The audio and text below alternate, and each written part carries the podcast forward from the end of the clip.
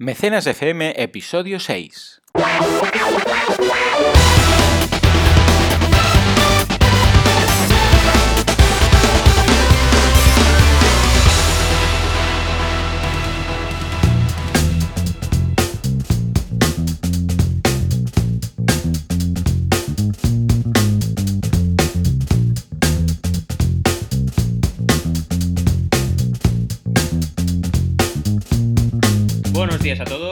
Aquí estamos una semana más con Mecenas FM. Joan Boluda, consultor eh, de marketing online, y un servidor de ustedes, Valentía Concha, experto en marketing. El programa de hoy va a ser eh, muy movidito porque vamos a hablar de mucho crowd y mucho funding, una frase que usamos bastante Joan y yo para definirnos según qué campañas que veréis ahora. Pero antes de todo, saludemos a Joan. ¿Cómo vamos? Hola, muy buenos días. Pues encantado, encantado porque, vamos, hoy es mucho crowd y mucho funding, lo que siempre buscamos. O sea que hablaremos de números, tanto de mecenas como de, como de objetivos conseguidos. Brutal, me encanta. La verdad es que el programa de hoy promete muchísimo. Y antes de nada, como cada semana, vamos a ir primero con las noticias eh, del crowdfunding, las noticias más movidas del sector. Y eh, lo que más nos ha sorprendido esta semana ha sido un top 15 de plataformas que ha presentado Crowdsourcing Week. Crowdsourcing Week, para quien no lo sepa, eh, es un evento que se realiza eh, sobre el mundo del crowdsourcing y van eligiendo diferentes ciudades, capitales europeas hasta el momento y planteando una serie de eventos y una serie de ponencias durante, durante la duración de la semana. Y en el blog de Crowdsourcing Week esta semana han hecho un curioso top 15 de plataformas donde podemos encontrar realmente los principales referentes europeos de crowdfunding. El número uno eh, es Crowdcube, la plataforma de UK fundada por Darren eh, Westlake y Luke Lang, que realmente bueno, se ha convertido en un referente de la- del crowdfunding de inversión. Totalmente. Hablan aquí de 26 millones de libras conseguidos, eh, que son más de ya 34 millones de euros. Y realmente eh, es una plataforma que se caracteriza por precisamente mucho crowd y mucho funding. Es decir, es una plataforma de equity que permite invertir desde 10, eh, desde 10 euros y eso evidentemente te permite que cualquier persona del mundo puede ser inversor. Al final es el concepto del crowdfunding democratizar al máximo. Luego hablan de Funding Circle, que es la segunda eh, más, más famosa y la segunda de este top 15, que es de préstamos peer-to-peer, de persona a persona. Es decir, al final eh, esta plataforma ha pillado el testigo de Kiva, que es la principal plataforma de, de préstamos del mundo, y lo ha hecho muy bien porque lo ha enfocado más hacia emprendedores y no tanto hacia productos solidarios o del tercer Ujú. Sí, es curioso la- las diferentes posibilidades que da el crowdfunding, una vez más, Sí. como decíamos la semana pasada, que no es siempre lo mismo. hay un montón de plataformas. Eh, crowdsourcing.org, el portal más famoso de crowdfunding de- del mundo, de información, eh, habla de 500 plataformas censadas, pero no censadas, podemos estar hablando de 2.000 quizás. Es decir, Seguro. eh, es una auténtica locura, ¿no? Y la tercera plataforma también es muy curiosa, la que ponen en el top 15, se llama Our Crowd y es de Israel. Pero lo curioso de esta plataforma es que General Electric se ha metido eh, como accionariado en esta plataforma. ¿Por qué? Porque trabajan con productos sobre todo de energía, productos energéticos. Entonces General Electric ha visto la oportunidad y decir, oye, yo quiero estar ahí porque los emprendedores innovadores que generen un producto energético que me interese, pues yo quiero estar eh, como accionista también de estos proyectos. Así que empezamos poco a poco a ver cómo el mundo eh, del siglo XX se hace Empieza a mirar un poco con buenos ojos ya. Exacto, y poco a poco, hablábamos la semana pasada del tema de Santander, o sea, poco a poco bancos se van acercando a plataformas, marcas se van acercando a plataformas, etcétera, ¿no? La cuarta es Ulule, que quizás la conocen más nuestros oyentes, es una plataforma francesa que hace poquito empezó a operar en Barcelona eh, y en España, con un representante aquí en la ciudad. Y eh, bueno, lo más destacable de Ulule quizás eh, es que, bueno, evidentemente ha llegado a 15 millones de euros de recaudación, que no está nada mal, y hace poco ha hecho un rediseño de la plataforma bastante bueno. Eh, hace, ayer precisamente nos informaba el responsable de, de, de Ulule aquí en España de que han, han creado el nuevo dashboard, el nuevo panel de control, y está bastante bien, yo ya lo he visto y está bastante bien. Y la verdad es que eh, es un referente a nivel de crowdfunding de recompensas. Fijaros lo curioso, en el top 4 este, que he querido destacar de estos Sí. 15 primeros puestos, hay una plataforma de equity, Correcto. dos de, dos de lending, no, perdón, dos de equity, una de lending y una de recompensas. Es decir, eh, el equity y el lending, el préstamo y la inversión, están por lo general mejor posicionados actualmente a nivel negocio que el de recompensas, a pesar de que el líder mundial es Kickstarter. Exacto. Sí es curioso, ¿verdad? Porque de alguna forma eh, también es la, que más ruido hace. O sea, el tipo de crowdfunding de recompensas es el que más mm, eh, la gente tiene pues en mente. Sí, sí. También destacar que a nivel español la única que sale en este top 15 es Goteo. Sí, es curioso. Eh, este, este, este ranking exactamente en qué se han basado, porque raro que no aparezca Berkami por ninguna parte. A ver, yo creo que han ido destacando, ¿no? Y mm. sí como Kickstarter es mundialmente conocida, pues Berkami, no nos engañemos, no es mundialmente conocida. Hmm. Y en cambio, supongo que en España les ha sorprendido Goteo por el concepto de Procomún, de Open y, unos conceptos que al final son un poco innovadores dentro del crowdfunding, ¿no? Como lo que tienen ellos de ronda óptima, eh, ronda máxima. Eh, Goteo ha innovado, hay que reconocerlo, es una plataforma que ha innovado, es una fundación también, con lo cual tiene un componente social que lo distingue y yo creo que es por eso. Evidentemente el trabajo de Berkami es súper destacable y yo no, me imagino un top, un top 1 en España que no sea Berkami, ¿no? Pero en este caso, curiosamente, han elegido a Goteo. es curioso. Muy bien, muy bien. Un, ranking muy interesante. Y bueno, ya te digo, se me hace un poco raro que no aparezca en algunas plataformas, porque es un ranking europeo, recordemos, ¿no? Exacto, es un ranking europeo. O sea que, muy bien, muy bien, muy bien. Y bueno, vamos ahora a hablar de campañas. Mm. recordemos el título del podcast de hoy, Mucho Crowd y Mucho Funding. Vamos a ver campañas realmente destacadas por la cantidad de personas que han conseguido movilizar. Yo siempre lo digo, ¿no? En todas las ponencias que he hecho, y contigo, Joan, lo comento, que a mí me sorprenden mucho los 10 millones de Pebble, por ejemplo, pero me sorprenden más los 70.000 mecenas. Es decir, exacto. Que, exacto, que una campaña mueva decenas de miles de personas para validar o apoyar un producto, una idea, eh, me parece sorprendente, ¿no? Y esta semana, precisamente, y ha sido lo que nos ha inspirado para, guiar este podcast, eh, hemos llegado al récord mundial de números de mecenas motivados por una campaña en Kickstarter que ha sido para Reading Rainbow, que al final, eh, ahora destacaremos la campaña, pero ha conseguido más de 100.000 mecenas. Una cosa increíble, sí, sí, ahora ya está por 105.000, 105.857 mecenas, ha acabado, acabó justito hace, hace unos días y ha superado los 5 millones de dólares recaudados. Realmente tenían un objetivo stretch goal, un, objetivo ampliado de 5 millones y lo han conseguido. ¿Qué curiosidades tenemos en esta campaña? También para que los oyentes se guíen y digan, hey, eh, no se piensen que sea. Eh, si estos han levantado tanto dinero y con tanta gente, yo muy rápidamente voy a conseguir mi éxito. Cuidado. Correcto, sí, sí, fácil. Yo simplemente lo coloco y vamos, está, a forrarse. Exacto. Lo más destacable es que la persona que mueve esta campaña es un actor muy famoso que trabajó en Star Trek. Eh, se llama Jordi, Jordi era. Exacto. El que llevaba el visor. El que llevaba el visor, correcto.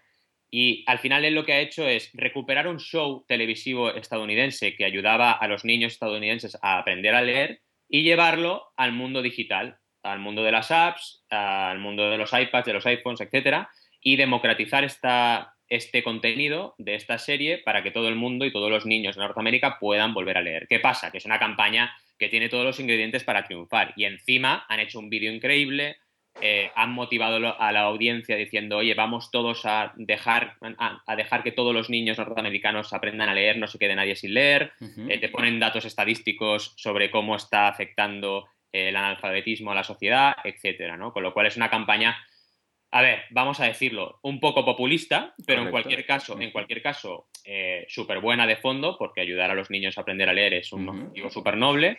Y claro, ha conseguido un éxito total. Cosas destacables, además de todo lo que hemos dicho, Ouya, la consola crowdfunding, participó en esta campaña. En una recompensa. Exacto, regalando una Ouya edición especial para esta campaña. Con lo cual vemos, empezamos a ver colaboraciones entre creadores de crowdfunding, y esto es muy interesante, porque claro, un caso como Ouya, que es súper conocido y que ya tiene una comunidad súper fuerte, hace un tweet, hace un post Exacto. en su blog sobre esta campaña y evidentemente un montón de tráfico. Además firmada, no una cualquiera, sino firmada por eh, el actor.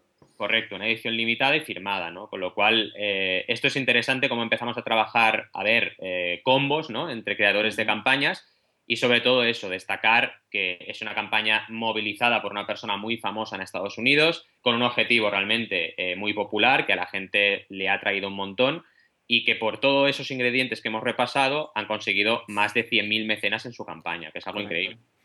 Sí, de hecho se han juntado muchas cosas realmente. El tema, el tema en sí, que como dices, un, quizás un poco populista, el actor, uh, también ahí metiendo cizaña.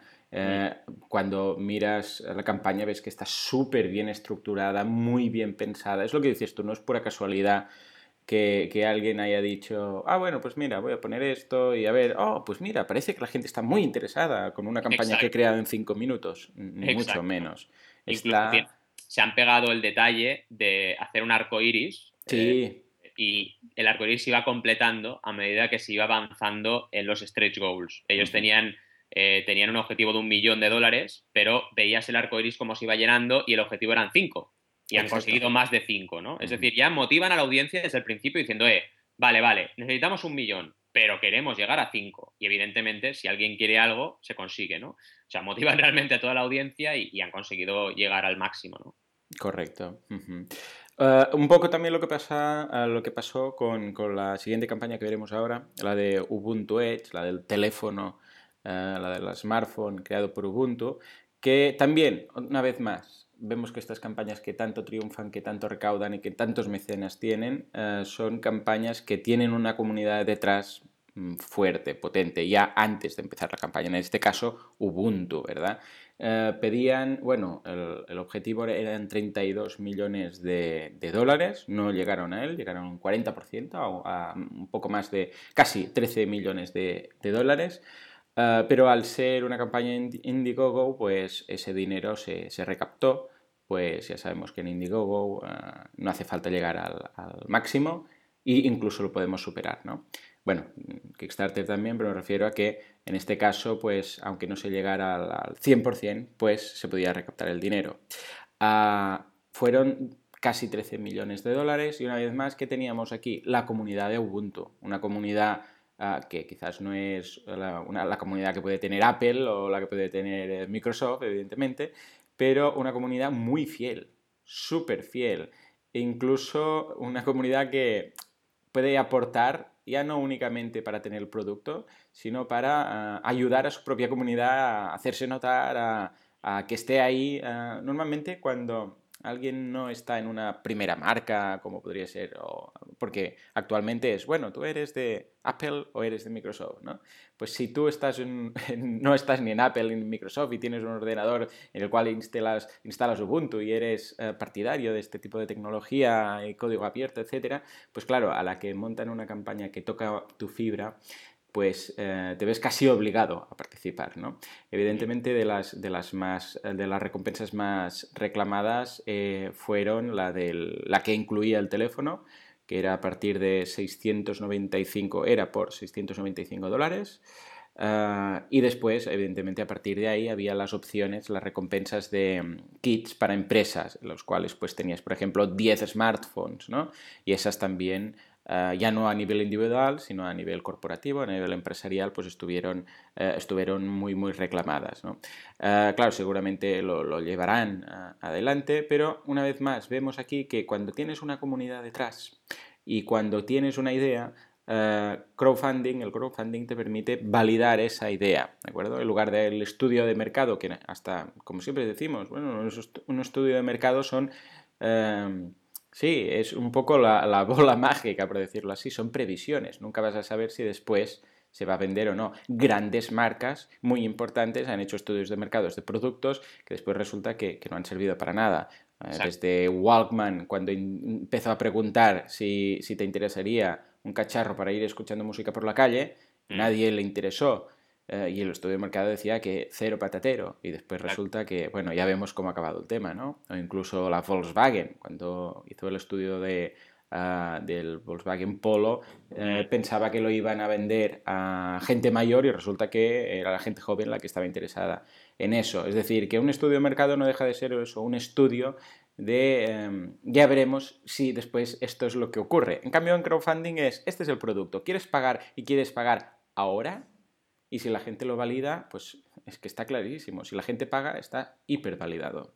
Totalmente. Además, mm, apuntes sobre Ubuntu Edge, es decir, evidentemente, como hemos comentado muchas veces, esto no es casual. Esta campaña está muy bien pensada, eh, matices y datos interesantes. Comentabas que en Indiegogo eh, todo el mundo puede, puede quedarse con la cantidad recaudada. Es cierto porque tienes dos planes. Tienes el plan flexible y el, plan, y el plan fixed funding, ¿no? Eh, fijo y flexible.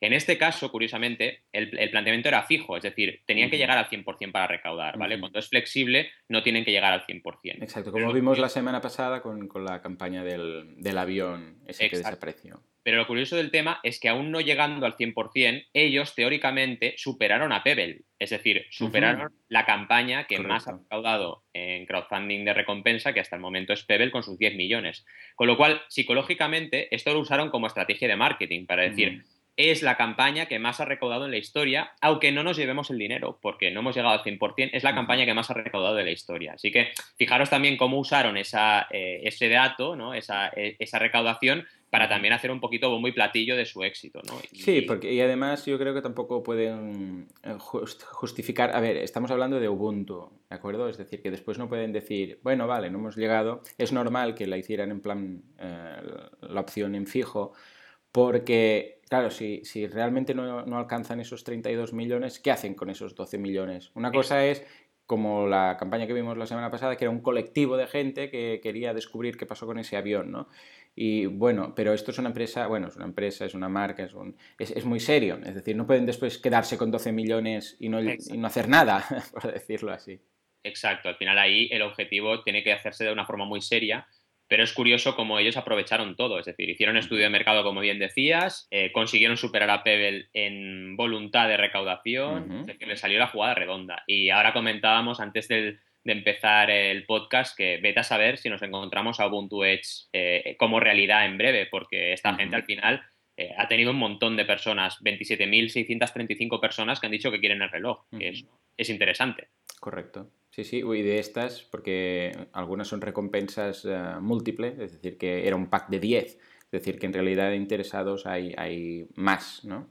Sí, sí, muy bien. Bueno, vamos a ver esa segunda campaña que os traigo, también un caso súper, súper, súper famoso del crowdfunding. Es el famoso videojuego Double Fine Adventure, aquel videojuego que hizo que todo el mundo de los videojuegos se enterase de que era el crowdfunding. Exacto. Consiguió 87.000 mecenas y 3,3 millones de dólares en recaudación. Realmente, otra de las cosas que me sorprenden, 900 mecenas con la recompensa Early Bird, con la recompensa con mayor, mayor beneficio, la recompensa limitada. ¿no? Realmente es una campaña que también tiene su motivo, eh, tiene su razón de éxito y, hay realmente eh, una receta para el éxito en este caso, sobre todo por el hecho de que Tim Schafer es el protagonista, el creador de este videojuego. Tim Schafer es conocidísimo dentro del mundo de los videojuegos y seguramente os sonarán aventuras gráficas como The of the Tentacle en los años 80 que realmente eh, fueron referentes. Y él al final lo que explica en el pitch, y es algo eh, muy real, es que él intentaba llevar adelante este videojuego, pero no había ninguna productora, aparte de la suya, que, crea, que creyese en este videojuego y quisiese apostar por él. Con lo cual dijo, oye, voy a hacer un Kickstarter. Pero vaya, pero vaya Kickstarter. Es decir, una campaña excelente, unos vídeos increíbles, eh, además, él es una persona con mucho carisma, eh, muy bromista, sale incluso en un vídeo de actualización con el monstruo de las galletas comentando historias. Es decir, realmente eh, es una campaña muy, que fue muy divertida, consiguieron el 100% muy rápido. A mí algo que me gusta hacer es mirar las actualizaciones de las campañas, ir repasando cómo vivió esa campaña el día a día y cómo fue consiguiendo los hitos. Y eh, una vez se acabó la campaña, realmente ha habido también un poco de polémica, todo hay que decirlo. Eh, hmm. El videojuego ha cambiado de, ha cambiado de nombre, eh, pero ahora por fin ha llegado a, ser, a ser producido, ahora se llama Broken Age, y el videojuego ha llegado, ha llegado a ser producido, pero hubo un momento en que la gente, siempre pasa en todas las campañas con mucho éxito, eh, parecía que, ostras, a ver qué va a pasar con el, con el videojuego, porque Tim Schafer reconoció que quizás necesitaban más dinero todavía para producirlo, pero han cumplido con su palabra, ya están en ello y ya han sacado Broken Age y realmente con una comunidad inmejorable. Mm, tampoco podía jugársela mucho, porque en realidad él pedía 400 mil dólares y recaptó más de 3 millones. Sí, al final es eso, ¿no? Es, un poquito el éxito que consiguió también le llevó a cumplir o tener que cumplir más hitos dentro de la campaña eh, y evidentemente supongo que a nivel, a nivel de producción pues se le fue complicando la historia. Pero bueno, al final cumplió con su palabra como es como es de recibo y como es aconsejable con tantos y tantos mecenas que te han apoyado, sí. no puedes, ala, ahora no lo hago, ¿no? Bueno, Team Se, muere directamente, ¿no? Y realmente, bueno, recompensas súper interesantes, desde camisetas, eh, a poder participar en el videojuego, eh, cosas increíbles realmente, y recompensas virtuales y, físicas también. Y, muy interesante, una campaña realmente para, para destacar y para repasar por toda nuestra audiencia. Correcto, muy bien. Pues no, no nos vamos muy lejos de los videojuegos porque ahora toca hablar de Ouya. Ya hemos hablado un poco de ella eh, cuando comentábamos la campaña de Rainbow y era esa, video, esa videoconsola, ¿de acuerdo? Que recaptó más de 8 millones y medio de dólares en su momento, hace ya un par de años casi. Sí, casi, casi un par de años, como pasa el tiempo. Parece que fue ayer que, introducían el concepto, ¿de acuerdo? Ah, y una vez más, ah, el tema de la comunidad es, está clarísimo. No, no, obtienes más de 63.000 ah, mecenas, ¿de acuerdo? Simplemente pues pensando, voy a hacer una consola abierta y voy a hacer una consola que, que, voy a vender, que, que voy a crowdfinanciar a través de un Kickstarter, ¿de acuerdo? O sea, ah, realmente es una campaña que está muy bien pensada, evidentemente, cuando la ves, cuando mm, ves las recompensas que cumplen todos los requisitos que siempre comentamos, ves que evidentemente la, más ah, participada pues es la que incluye la propia consola y el, con el mando. Y, la verdad es que yo cuando viví durante el tiempo que, estaba en marcha esta, esta campaña, ah, cuando viví toda la campaña, Mm, mm, el, crowdfunding, bueno, eh, tampoco es que ahora el crowdfunding esté en un sector, ya esté mm, maduro el sector del crowdfunding, pero bueno, en ese momento empezaba un poco a sonar más, ¿de acuerdo? Es decir, porque recordemos que, no sé, Berkami que tenía eh, cuatro años, cuatro años, sea, estamos hablando de hace dos años, realmente estaba todo empezando. Pues esta campaña fue de las primeras, yo creo que empezó que es de las que dio a conocer el crowdfunding, por decirlo así. Sí, porque eh, en lugar del crowdfunding dar a conocer la, campaña, o sea, te llegaba información acerca de una consola que todo el mm. mundo hablaba, que había vídeos en YouTube, que había eh, gente hablando de ella, y después cuando te informabas, te comentaban, no, no, es que esto está en un crowdfunding y la gente aporta y tal, ¿no? Es decir, que realmente fue como en el caso de los videojuegos que ahora comentabas, que dieron a conocer a todos los creadores de videojuegos la posibilidad de, utilizar el crowdfunding, eh, casi que fue una de las campañas que dio a conocer la posibilidad de, producir eh, productos tecnológicos a través de crowdfunding. Sí, sí, totalmente. Totalmente. Al final el combo Pebble y Ouya eh, es lo que más ha hecho conocer el crowdfunding, pero destaco como tú que Ouya fue la que llevó el crowdfunding, sobre todo en nuestro país y supongo que a nivel mundial, eh, el crowdfunding a, voz de todos, ¿no? a boca de todos. Y realmente, anécdotas de esta campaña, el mando que, ves en el vídeo es un prototipo de madera, que lo hicieron con madera, pero claro, es un vídeo súper profesional donde salen todo el equipo que tienen un eh, historial profesional increíble y te crees evidentemente que esa gente va a hacer la consola, o sea, no lo dudas ni por un momento, ¿no?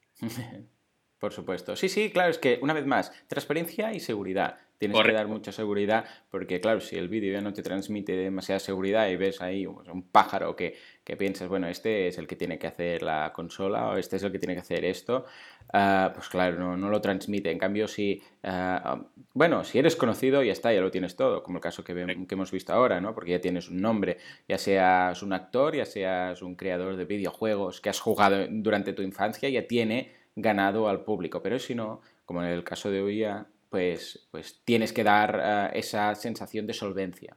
Al final es la combinación de comunidad y de buen trabajo, porque si quieres, mira, eh, podemos decirlo eh, ahora mismo ante nuestra audiencia, podemos hacer un mecenas FM de famosos que se han pegado un tortazo con su campaña, porque también ah, hay. Pues sí.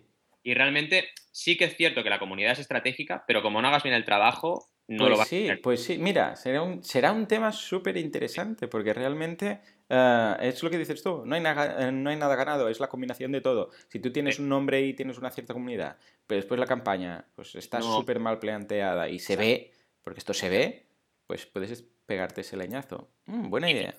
Fijaros también en la tangibilidad de esta campaña, es decir, cómo te muestran Ouya cómo es por dentro, cómo te muestran cómo va a ser el acabado, que sea un modelo 3D súper currado, te están enseñando cómo va a ser ese producto, ¿no? Y también como anécdota comentaros que en el pasado Think Shower en Madrid tuve una Ouya en mis manos y es una pasada, es súper pequeñita, es súper... muy pequeña, sí, sí, sí. Pero... Pero, te diré una cosa, si pillas cualquier otra consola, una Nintendo o una Super Nintendo o cualquiera que puedas tener en un cajón de, de los años 80 o 90, si la abres, ¿de acuerdo? Mm. Y miras los componentes que hay dentro, realmente ves que todo es caparazón. Sí, claro, claro. Porque en realidad yo creo que es mucha apariencia lo que intentaba el resto de. Mira, qué, máquina más grande. Entonces todo es plástico y dentro hay mucho aire, ¿no? Hay mucho aire, sí, sí, sí. sí, Entonces hoy ha dicho, vamos a por lo que realmente interesa. Exacto, exacto. Otra vez, como un ejemplo de transparencia, ¿no? Decir, oye, eh, esto es así de pequeñito porque no tiene que ser más grande, punto, ¿no? no hay más. Menos es más. Y bueno, vamos a la tercera campaña, que evidentemente, como no podía faltar, eh, es una de. La tercera campaña mía es una de las campañas más famosas del mundo, Pebble, ese reloj inteligente. Y la destaco, evidentemente, por sus casi 70.000 mecenas, 68.929 mecenas que aportaron en esta campaña eh, es evidentemente para destacarla con la temática que tenemos hoy. ¿Por qué es importante Pebble? Pebble es importante porque realmente tú te miras el vídeo y ves que era gente amateur, pero gente que hizo una excelentísima campaña de comunicación. Tú al final en el vídeo lo que estás viendo es el prototipo que tienen del producto, es decir, el producto no lo tenían acabado cuando hicieron la campaña de crowdfunding, pero aquí evidentemente recibieron toda la ayuda del equipo de Kickstarter y evidentemente ellos se movieron muy bien para hacer una campaña excelente. Y 70.000 personas apoyaron este reloj y se lo compraron con recompensas tan exclusivas como el Kickstarter Edition, una, un reloj con una inscripción detrás que te dice que solo ha sido eh, para los mecenas de la campaña en Kickstarter que valía eh, con los early birds al principio 99 dólares, que se agotaron, evidentemente, 200 personas que agotaron esas esa recompensa, y luego pasó a valer 115, y aquí viene lo fuerte, 40.804 personas hmm. agotaron ese tramo, ¿no? Que es muy curioso, dices, ¿por qué esa recompensa estaba limitada a 40.804 personas? ¿no? Pues porque dices, es un número raro, ¿por qué no lo has limitado a 40.000 o a 45.000? ¿no? No, 40.804. Pues evidentemente, si sumas todo, te das cuenta de que la cantidad les permitía llegar al 100% de lo que buscaban, que eran dólares, y consiguieron de 100.000 10 millones. O sea, un ratio de éxito brutal eh, y una excelente campaña. Y otra vez, como en el caso de Uya, eh, sobre todo hace referencia a la tangibilidad del producto. Estamos hablando de un producto muy tangible, es un reloj que usamos todos los días muchas personas y sobre todo eh, la funcionalidad, ¿no? Cómo este reloj te permite comunicarte, recibir mensajes SMS, recibir mensajes de tu correo electrónico, un reloj al final del siglo XXI que te permite comunicarte con todos tus dispositivos y es compatible con Android y, iPhone ¿no? y, iOS. El tema también importante de esta campaña, y es algo destacable también que mucha gente no sabe, es que a raíz de la campaña de Pebble, la categoría de smartwatches, de relojes inteligentes, ha sido una locura en Kickstarter. Ha habido un montón de relojes inteligentes que han salido ahí. Y además, eh, hace poquito LG ha sacado su reloj inteligente. Otra vez, oh, curiosidad, una gran marca ahora saca un reloj. ¿Por qué? Porque ha visto que tiene un tirón brutal y ya no hay tiempo. Exacto, ya no para Pebble y mira. Eh, sí, de hecho, un poco ya empezó todo el tema este cuando también cuando Apple tenía el Apple Shuffle, uno de sus productos, que era el cuadradito, que era como ese que te podías colocar en la solapa y tal y algunas marcas empezaron a crear correas para usarlo como reloj, que no era tal el caso, es decir, era un, iPod pequeñito, pequeñito, cuadrado, pero que, bueno, era más o menos la medida de un reloj. Entonces algunas, algunas empresas empezaron a, fabricar uh, complemento que era la correa para encajar eso y usarlo como reloj. Y a partir de ahí también pues mm, hubo este boom de los relojes y ahora Apple, bueno, pues los rumores dicen que este año nos presentarán un iWatch, ya veremos.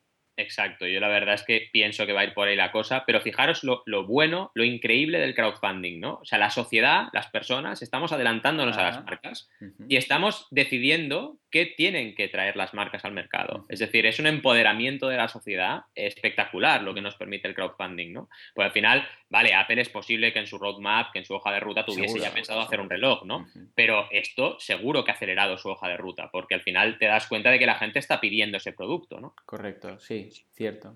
Totalmente, totalmente. Además, eh, es lo que comentas tú, que ah, es la gente la que dice, bueno, a ver, aquí el, siguiente paso que yo veo que las empresas grandes no se están acabando de, eh, de atrever es, es en lugar de esperar eh, y mirar a ver qué pasa y en función de las campañas que tienen éxito, entonces deciden ellos sacar el producto, es lanzarse ellos a, hacer algo directamente. Es decir, se lo miran dicen, anda, mira, hay mucha gente haciendo relojes en crowdfunding y, recaptan 10 millones de dólares, ¿no?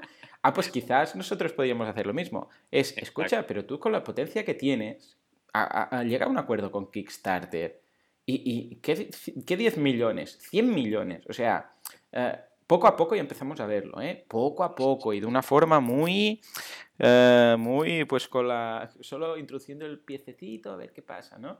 pero podrías, porque yo, yo, creo que es cuando las, algunas empiecen a hacerlo ya, y será un, gran paso, mm, una situación de win-win, es decir, va a ganar Kickstarter, vamos a ganar nosotros, va a ganar la, empresa, la gran empresa.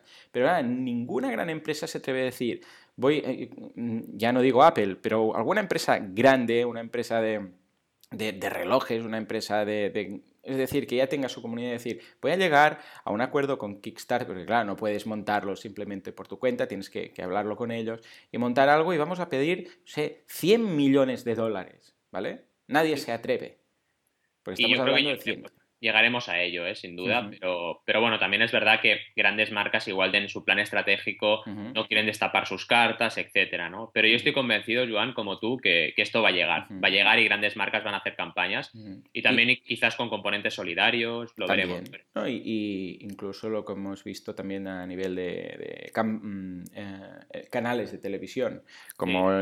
Un día hablaremos del tema de, de Verónica Mars, por ejemplo, de la serie que se financió por crowdfunding, a, llegar a acuerdos de HBO, decir, o la, e, la NBC o una gran cadena que, produzca series, hablar con Kickstarter y decir, ¿queréis esta serie? Bueno, esto ya lo hemos comentado alguna vez, ¿no? Sí.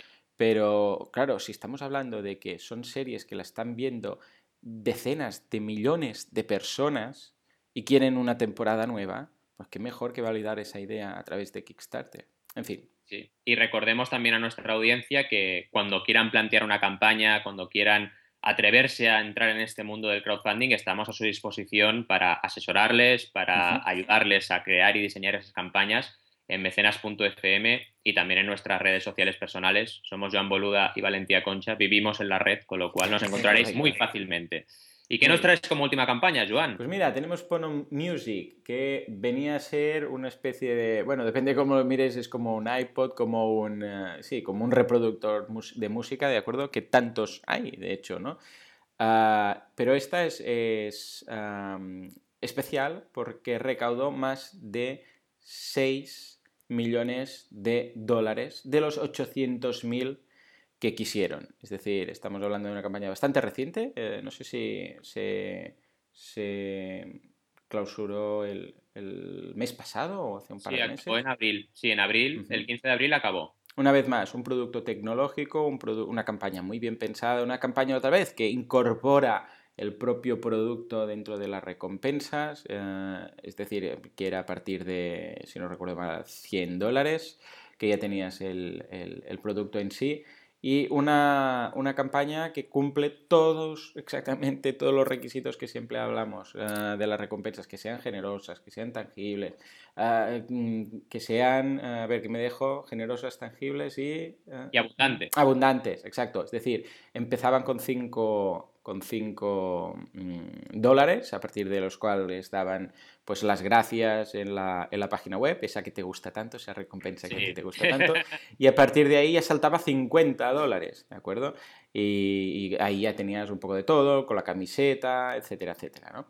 Es decir, que una vez más vemos que si cumple los requisitos, bueno, evidentemente el, el vídeo está extraordinario, las... las eh, las, eh, los renders y las fotos de todo el producto está muy bien. Además, han tenido una gran eh, aceptación a nivel de media, han aparecido en todos los medios, ¿de acuerdo?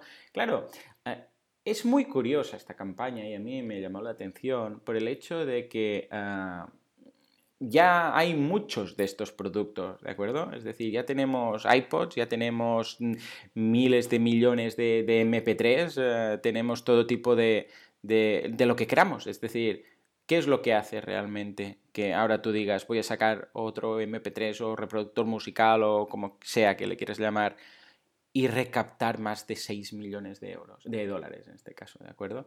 Pues bueno, eh, sí, se puede hacer, si la idea está bien validada, eh, si la idea está bien planteada, el objetivo es, mm, tienes una comunidad, tienes unos objetivos y tus recompensas cumplen la GTA, ah, puedes hacer eso, puedes lanzar tu propio producto. Totalmente, ¿no? Aquí matizar y, bueno, decir también eh, algún dato curioso de la campaña. La campaña estaba empoderada por Neil Young, por el famoso Neil Young, eh, firmada por muchos artistas y lo que más me mola de esta campaña es que el vídeo, el vídeo de campaña es un montón de artistas famosos del mundo de la música, del pop y del rock internacional diciendo, Pono es brutal, es el mejor eh, sistema de fidelidad portátil que hay en el mundo y tú oyes una canción en Pono y alucinas. Y el vídeo es simplemente eso, gente famosa saliendo y claro, te lo crees porque si te lo está diciendo Eddie Vedder de Pearl Jam o Neil Young está firmando un pono, pues evidentemente no tienes ni duda, porque ha dedicado su vida a la música y ya directamente te lo crees, ¿no? Luego, si vas rascando en la campaña, ves como te, te enseñan incluso las tripas del producto, cómo está diseñado por dentro, por qué es triangular y no es eh, fino como la mayoría de, dispositivos de esta, categoría, etcétera. Pero es, muy curioso cómo consiguen esa credibilidad, que también es otro punto importantísimo. Esa credibilidad la consiguen eh, desde el minuto cero, ¿no? Correcto, ¿no? Y además que una vez más eh, descubrimos que el marketing, ya sea el marketing online, marketing tradicional y el crowdfunding, están eh, e, íntimamente ligados, porque es imposible, o sea, esto que han hecho esta gente es eh, de, usar caras conocidas para validar el producto o para dar confianza, es lo más clásico que te puedes tirar a la cara a nivel de marketing tradicional. Eh, los anuncios, eh, buscando una cara conocida, un presentador de, algún programa, un actor que diga yo uso este champú, ¿de acuerdo? Es decir, una vez más es lo mismo, lo que pasa es que aplicado en este caso a esta, al crowdfunding, ¿no? que es la, novedad a nivel eh, mundial de financiación de productos, ¿no? Pero una vez más vemos que introduciendo conceptos de marketing y de marketing online tradicionales, de hecho ya el marketing online eh, son conceptos tradicionales del marketing, pero aplicados a, Internet, pues en este caso pues también son aplicables aquí eh, para las campañas de crowdfunding, porque no, una vez más, y como decías tú, crowdfunding, eh, una campaña de crowdfunding no funciona por sí sola. Tienes que eh, aplicarle algo de marketing. Bueno, evidentemente tiene que estar sentado en unas bases correctas, el producto tiene que ser un producto eh, correcto, es decir, eso ya se supone, ¿de acuerdo?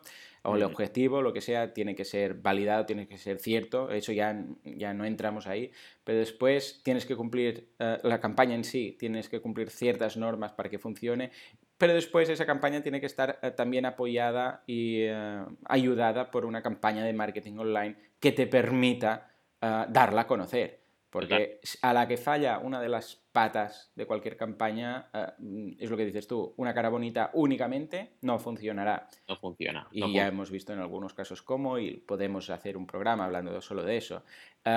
solamente una buena campaña, un buen producto puede no funcionar es decir, un gran producto que digas, hostia, es que esto es la leche, pero si no hay comunidad, no hay marketing, pues lo mismo. y una muy buena campaña de marketing online, si el producto falla o si eh, no hay confianza o no hay transparencia, también puede fallar.